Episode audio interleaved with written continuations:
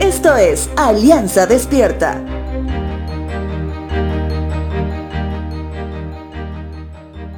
Después que los amigos de Job habían intentado infructuosamente disminuir la carga de la prueba que pasaba su amigo con afirmaciones fuera del lugar, Job se hace una interesante pregunta.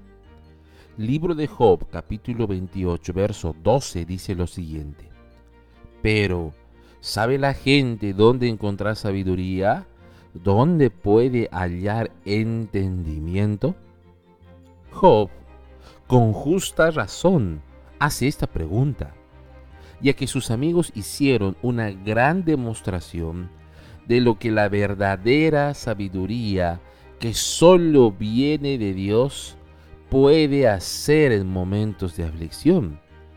Es por eso que a pesar que se debería hacer la diferencia con mucha facilidad, muchos siguen confundiendo la sabiduría con inteligencia. Por ese motivo, Job empieza citando en los primeros versos del capítulo 28 lo siguiente. Él dice, la gente sabe de dónde extraer la plata y cómo refinar el oro.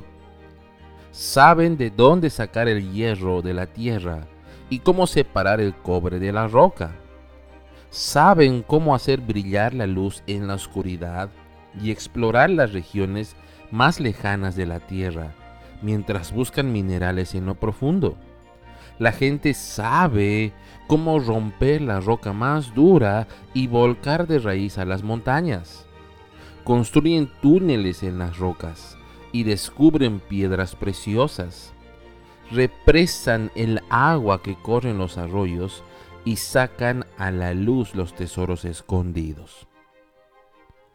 Sin duda que Salomón secundaría lo mencionado por Job que muchos en su propia opinión se consideran sabios. Sin embargo, esta no se consigue por mérito propio. Job cita desde el verso 13 en adelante, nadie sabe dónde encontrar sabiduría, porque no se halla entre los vivos. No se puede comprar con oro, no se puede adquirir con plata Únicamente Dios entiende el camino a la sabiduría. Él sabe dónde se puede encontrar.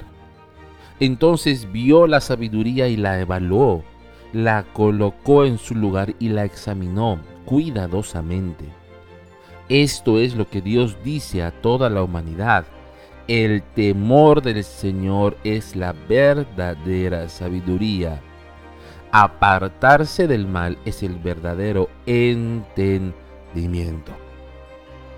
Recuerda, el respeto bíblico, es decir, el temor de Dios desarrollado en tu vida, será el principio de una vida que se perfecciona en la sabiduría y que no solo alumbra su camino, sino también el camino de todos los demás.